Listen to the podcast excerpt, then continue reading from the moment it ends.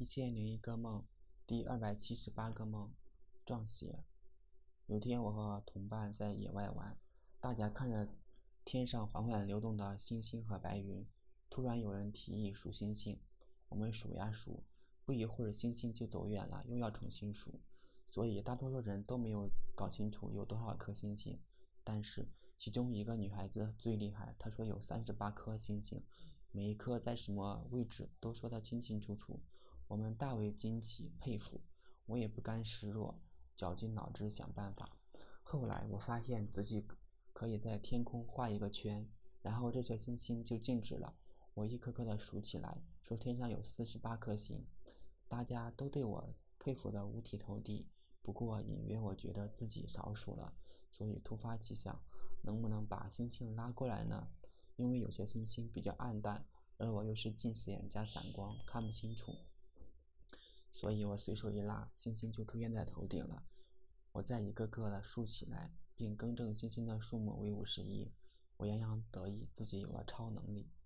后来叔叔告诉我，他想制定一个规则，那就是不能结婚。我大为诧异，为什么不能结婚呢？后来他解释道，除非做到管理层，否则不能结婚。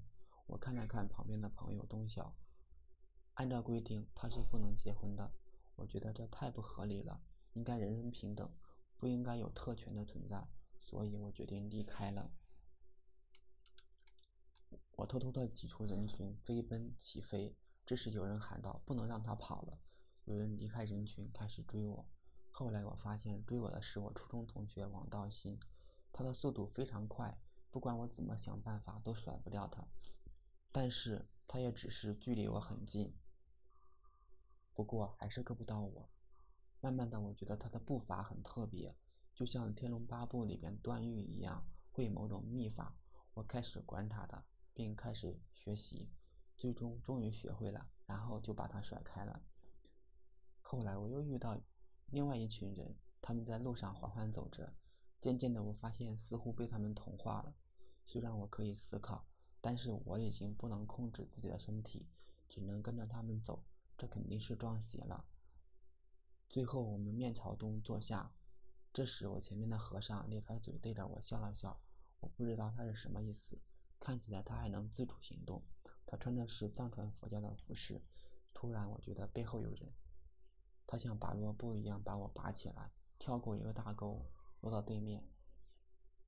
这时，我恢复了自主行为。转头一看，是王道行。我就觉得他对我好。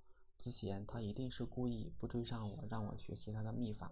现在又来救我，只是我正想向他道谢，他就纵身一跃不见了。我发现后面飞过来一根像是绳索的东西，一头像是猪鼻子一样的碗状的怪物，一多半是红色的。发出武器的是从人群里面跳出来的大汉，大概他就是始作俑者。不过他看起来很厉害，武功一定非常高。